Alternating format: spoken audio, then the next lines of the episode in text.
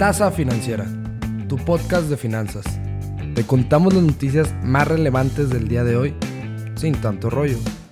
Entérate de la actualidad en temas de finanzas, economía, mercados y negocios. Al micrófono, Santiago Fernández, Edina Velasco y un servidor, Daniel González. Tomen sus tazas de café y comencemos. Muy buenos días, señoras y señores. Un nuevo mes, una nueva semana para cumplir todo lo que te propongas. Los saludo con mucho, mucho cariño en este lunes 3 de agosto y como ya es costumbre, vamos a informarnos todos juntos. Empezamos con la primera noticia del mes. La semana pasada, el secretario de Relaciones Exteriores, Marcelo Ebrard, anunció que México será parte del periodo de prueba fase 3 en la vacuna contra el COVID-19 de la empresa francesa Sanofi Pasteur. O bueno, como se pronuncia. Si te hablaran para ser parte del periodo de prueba, ¿aceptarías? Los beneficios de ser parte del periodo de prueba es que de ser efectiva, nuestro país sería de los primeros en tener acceso a ella. Por otro lado, la vacuna de las empresas AstraZeneca y la Universidad de Oxford está usando a Brasil en su fase 3. Crucemos los dedos para que puedan obtener resultados positivos. Para los que no se sabían este dato, el principal productor de plata refinada a nivel mundial lo tenemos aquí en México. Y esta es Industrias Peñoles. Esta empresa acordó el martes pasado la venta de la mina Simapan, ubicada en el Estado de México, a la empresa canadiense Santa Cruz Mining, por un monto estimado de 23 millones de dólares. El acuerdo contempla la venta de 34 concesiones mineras.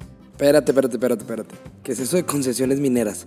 Ya, ya, ya. Con esto las concesiones mineras simplemente me refiero a que Peñoles le está otorgando el derecho legal a Santa Cruz Mining para que ésta pueda explotar las sustancias minerales que existan dentro del perímetro de Peñoles.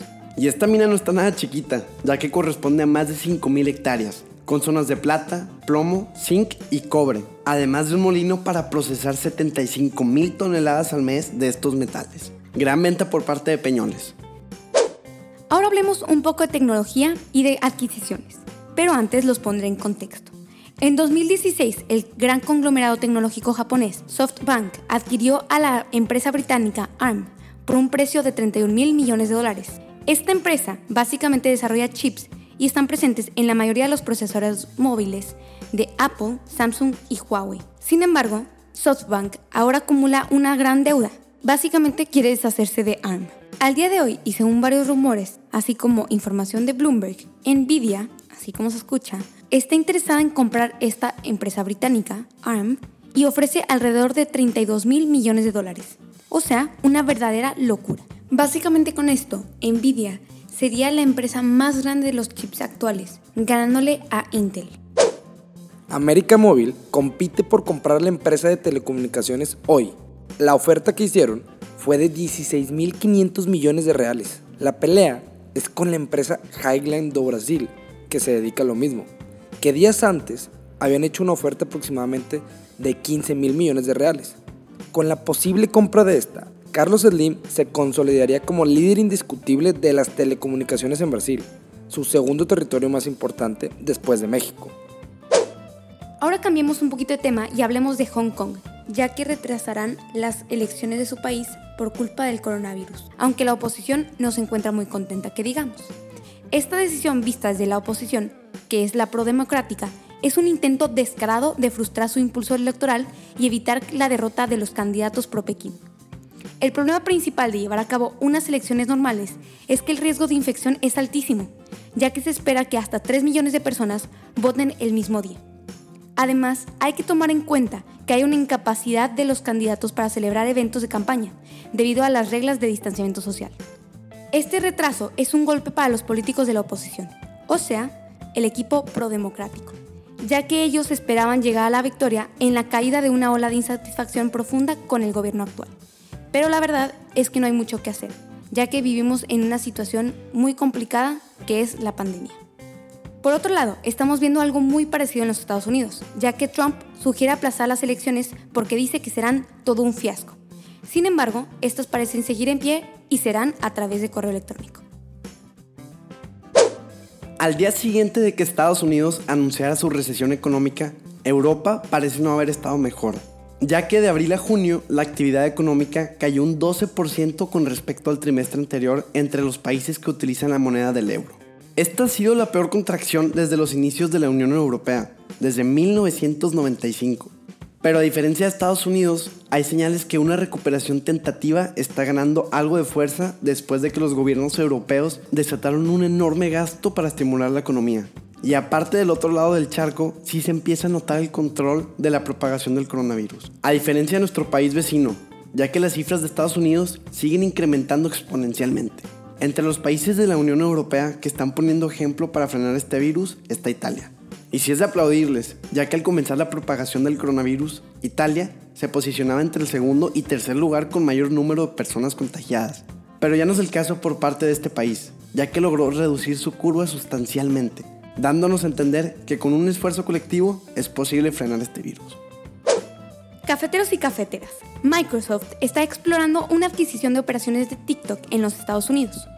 Un acuerdo que daría a la compañía de software un sitio popular de medios sociales y además desactivarían las tensiones entre la administración de Trump y el propietario chino de la aplicación ByteDance. Todos sabemos que las tensiones entre el gobierno chino y estadounidense han incrementado constantemente en los últimos meses. Y que además Trump acusa a TikTok de usar los datos personales de los usuarios para alimentar al gobierno chino. Si se llegase a producir este trato, Microsoft ganaría una popular aplicación de consumo que ha ganado a los jóvenes en los últimos meses. Microsoft ha incursionado en inversiones de redes sociales en el pasado, pero nunca han desarrollado un servicio popular propio, por lo cual TikTok se volvería todo una excelente oportunidad.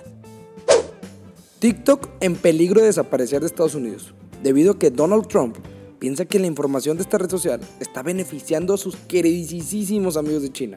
La empresa china, en respuesta a esto, planeó vender todas las operaciones gringas que tiene para ya no tener nada que ver con ellos pero parece ser que el mandamás estadounidense no estuviera conforme.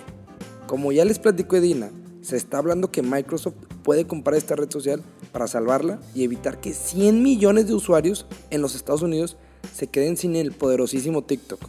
¿Ustedes qué dicen? ¿Se va o se queda TikTok? Ahora vámonos a la sección de mercados. En terrenos negativos nos encontramos con el IPC, que tuvo una caída de 0.32%. En terrenos positivos nos encontramos con el Dow Jones, que tuvo un incremento de 0.44%. El Nasdaq 100 tuvo un incremento de 1.78%, mientras que el SP 500 tuvo un incremento de 0.77%. Recordemos que esto es a cierre del día 31 de julio. Por otro lado, el dólar cerró en 22.27 pesos y el euro cerró en 26.23 pesos. Cafeteros, ¿recuerdan el ciberataque que hubo en Twitter hace dos semanas? Cuando hackearon casi 130 cuentas, incluyendo las del expresidente Barack Obama, el expresidente Joe Biden, Elon Musk, Bill Gates, Kanye West y Jeff Bezos. Pues parece ser que ya hay un supuesto responsable. La mente maestra se llama Graham Clark y tiene 17 años. Vive en Florida y apenas se graduó de la secundaria. Hombre, yo a los 17 años apenas estaba aprendiendo a cocinar huevito con jamón. El punto es que Graham se está enfrentando a 30 cargos graves por hackear estas cuentas, publicar mensajes en su nombre y atraer otras víctimas para que le envíen donaciones de Bitcoin por valor de más de 100 mil dólares. Los cargos incluyen comunicaciones y fraude organizado, uso fraudulento de información personal y acceso a una computadora sin autorización. Recordemos que el chistecito le costó a Twitter una caída en acciones de más del 4%. Y bueno, con esto concluimos el capítulo de hoy. Espero hayas disfrutado de esta tasa financiera y te dieras cuenta que el mantenerte informado no toma mucho de tu tiempo. Compártenos con todas esas personas que quieras mantener actualizadas de lo que está pasando en el mundo de una manera sencilla. Síguenos en nuestro Instagram como arroba tasa financiera para mantenerte al tanto de los episodios. Y recuerda, la información es poder. Yo soy Daniel González y les mando un muy fuerte abrazo. Y ahora sí, a empezar al 100 esta semana. Nos vemos este miércoles. Hasta luego.